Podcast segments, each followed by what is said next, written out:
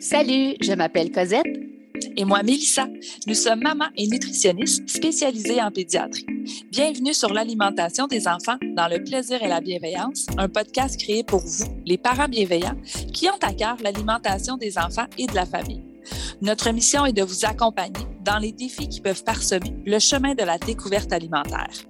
Seul ou en compagnie d'invités, nous partagerons trucs et conseils pratiques à déguster tout en étant sur la route en train de plier une brassée ou en relaxant avec un bon café réchauffé. Avec nous, vous comprendrez le pourquoi du comment pour vous donner ou redonner confiance en vos approches parfaitement imparfaites pour permettre à vos enfants de devenir des mangeurs heureux, compétents, curieux, intuitifs et bien dans leur corps, une bouchée à la fois, dans le plaisir et la bienveillance. Bonne écoute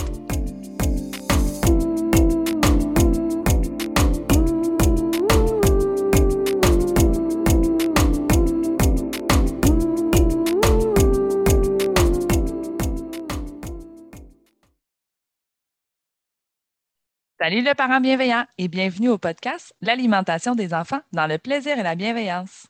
Là, on va parler de comment établir un horaire de repas et pourquoi c'est important.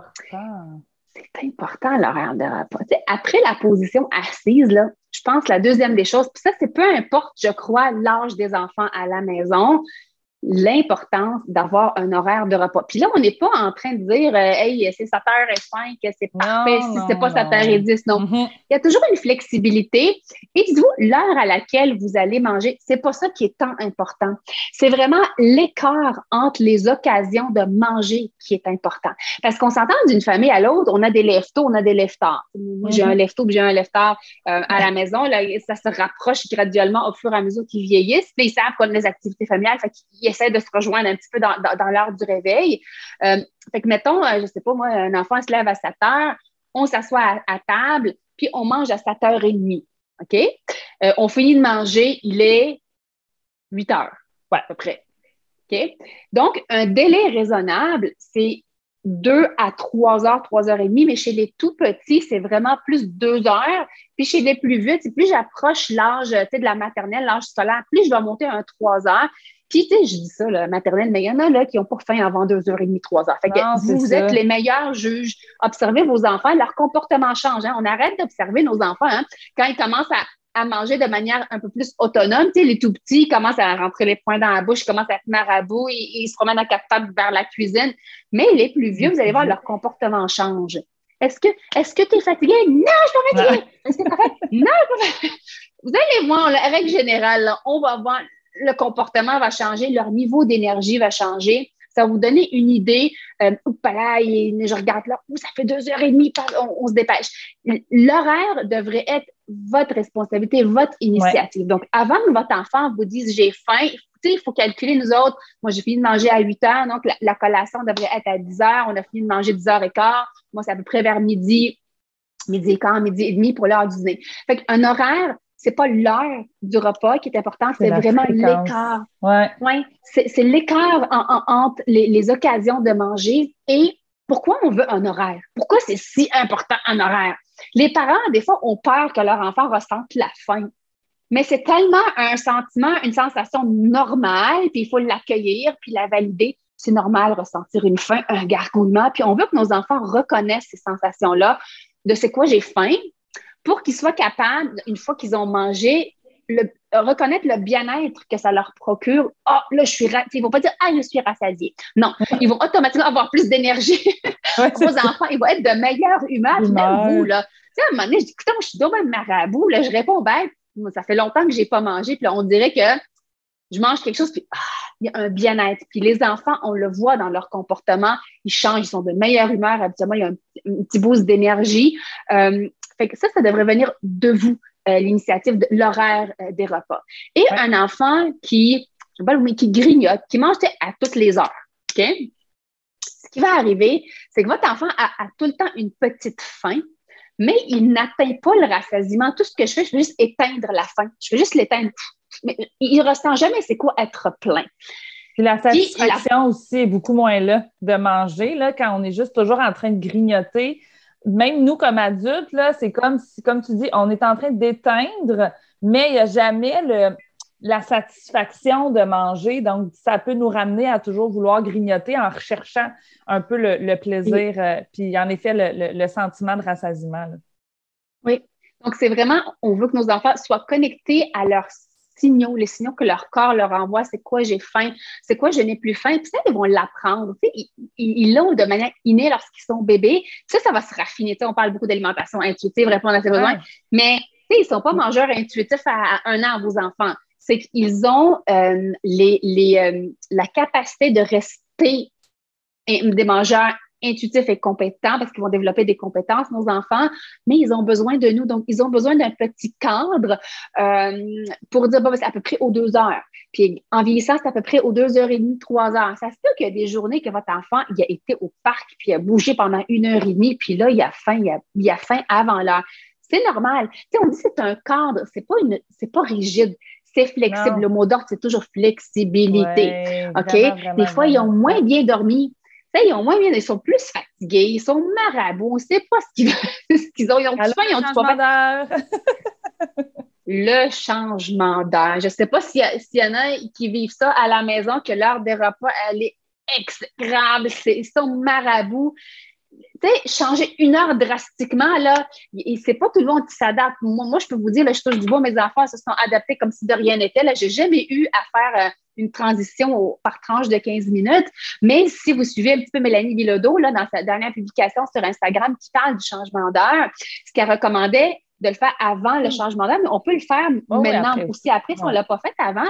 C'est ajuster, pas l'heure du dodo, là, la routine au complet par petite tranche de 15 minutes.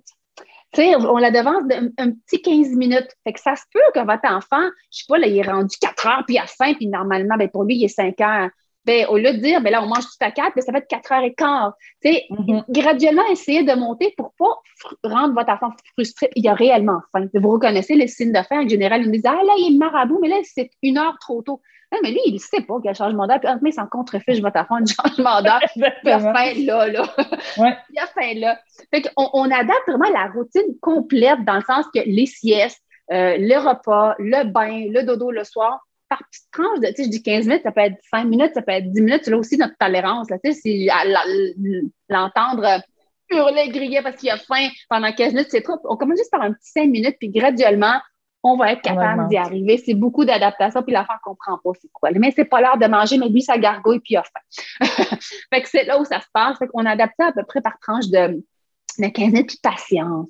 Patience, compassion, autocompassion. Je sais que c'est pas facile euh, pour les familles qui le vivent. Moi, je dis, je vis d'autres défis, mais ça, honnêtement, j'ai pas eu à lever. Pour, c'est comme si de rien n'était. Moi, Mais c'est que le besoin, oui, exactement. Puis tu l'as dit, c'est parce que le besoin, il est là. Tu sais, des fois, les, euh, on dirait que tout le monde, ouais, mais là, on a changé l'heure. Fait que là, on va tout s'affamer pour, pour tout de suite s'adapter à la nouvelle heure. Mais en même temps, faites-la cette transition-là pour vous aussi. Ça va être plus agréable, puis ça va être beaucoup moins long. En fait, il va y avoir peut-être moins de, de, de chicanes et de chaos là, autour de, autour de l'heure du repas. Là. Oui, oui. Ça, c'est pour le changement d'heure. Puis dites-vous, si on n'avait pas d'horaire, tu sais, votre enfant, peu importe qui rentre, est-ce que du jour au lendemain, journée 1, je vais être capable d'avoir un bel horaire? Non, non, votre enfant.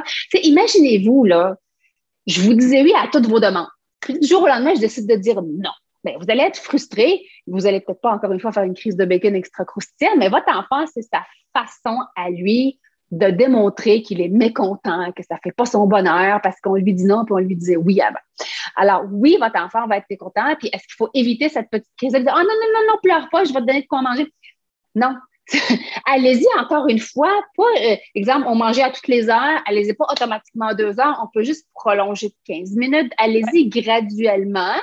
Euh, puis on l'explique, ah ben là, c'est pas l'heure de manger, ah, ben viens on va on va aller regarder une bande dessinée, on va faire un casse-tête. On, on, le sort de la cuisine pour être capable d'avoir cette espèce d'écart-là parce qu'il y a aussi la routine de la journée. On ne peut pas juste manger. Il y a, d'autres choses à faire. je veux dire, Il y a des heures pour se nourrir, puis il y a des heures pour grandir. Pour moi, grandir, c'est vraiment euh, découvrir d'autres choses, des livres, des jeux, aller au parc, aller bouger, euh, faire des siestes. Fait que tout ça, c'est autre chose que juste manger. Fait que ça fait partie des activités, des occupations d'un être humain manger, mais il y a d'autres choses à faire pour passer le temps que, que juste manger. Et c'est correct de reconnaître la faim. Fait que quand l'enfant est marabout, dit Est-ce que ça gargouille? Est-ce que ça grogne? Est-ce qu'il y a un lot dans ton bedon qui hurle? Fait que là, des fois, il dit non, je veux juste ça. Des fois, ils ont juste le goût parce qu'ils sont tellement habitués à avoir accès.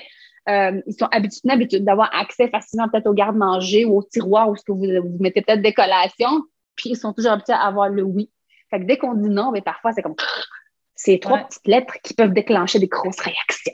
oui, puis c'est notre responsabilité comme parents d'établir cette structure-là et puis aller. Euh, voyons, d'aller, euh, j'essaie de chercher mes mots, là, mais d'être devant la demande pour pas avoir toujours besoin de dire non.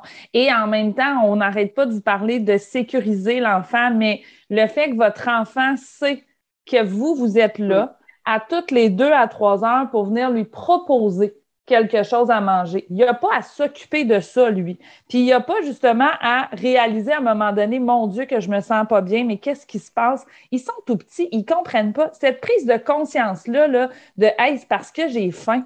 Ben, il y a des adultes qui, qui, ont, qui sont encore en train de travailler puis qu'on ne le mm-hmm. perçoit pas. Moi, même avec les ados avec qui je travaille, c'est pas clair quand je leur demande. Mais toi, quand tu as faim, là, est-ce que tu qu'est-ce que ça fait dans ton, dans ton corps?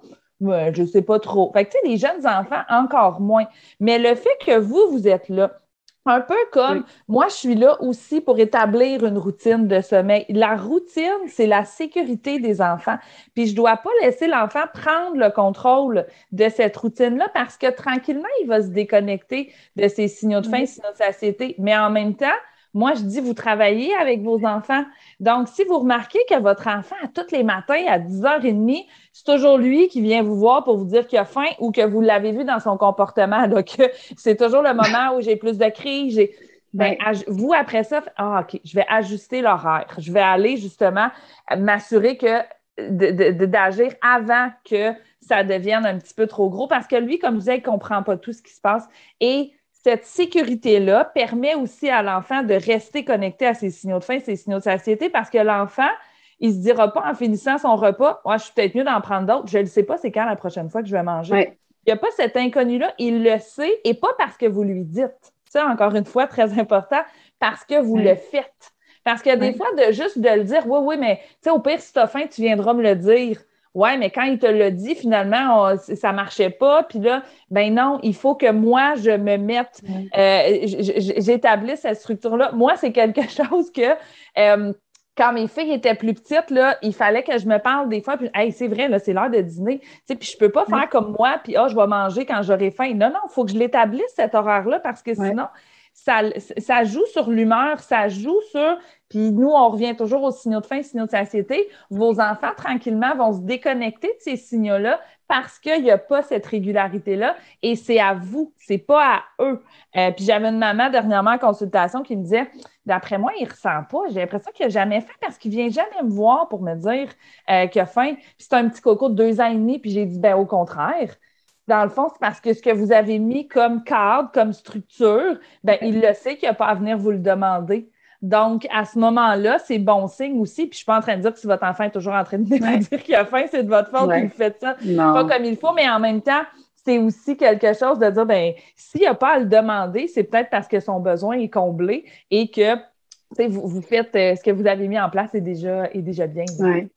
Puis parfois, là, ce qu'ils viennent nous le demander est un petit peu trop tard, ils ont trop faim. ils ont passé la phase de la faim, puis là, ils ont trop faim. Puis là, quand on dit attends une minute, eh, là, ils viennent d'exploser.